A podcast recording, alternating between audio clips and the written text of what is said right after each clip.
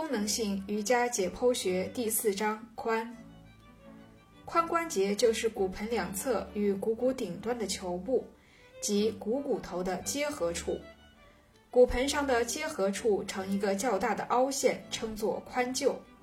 这一球臼造型的完美结合，使髋关节成为一个强大的关节。它既具备良好的稳定性，又有很强的活动性。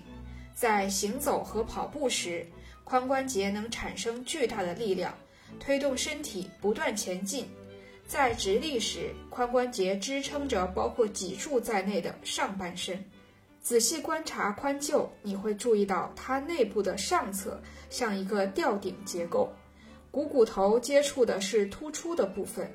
髋臼周缘覆盖着软骨，称作髋臼唇。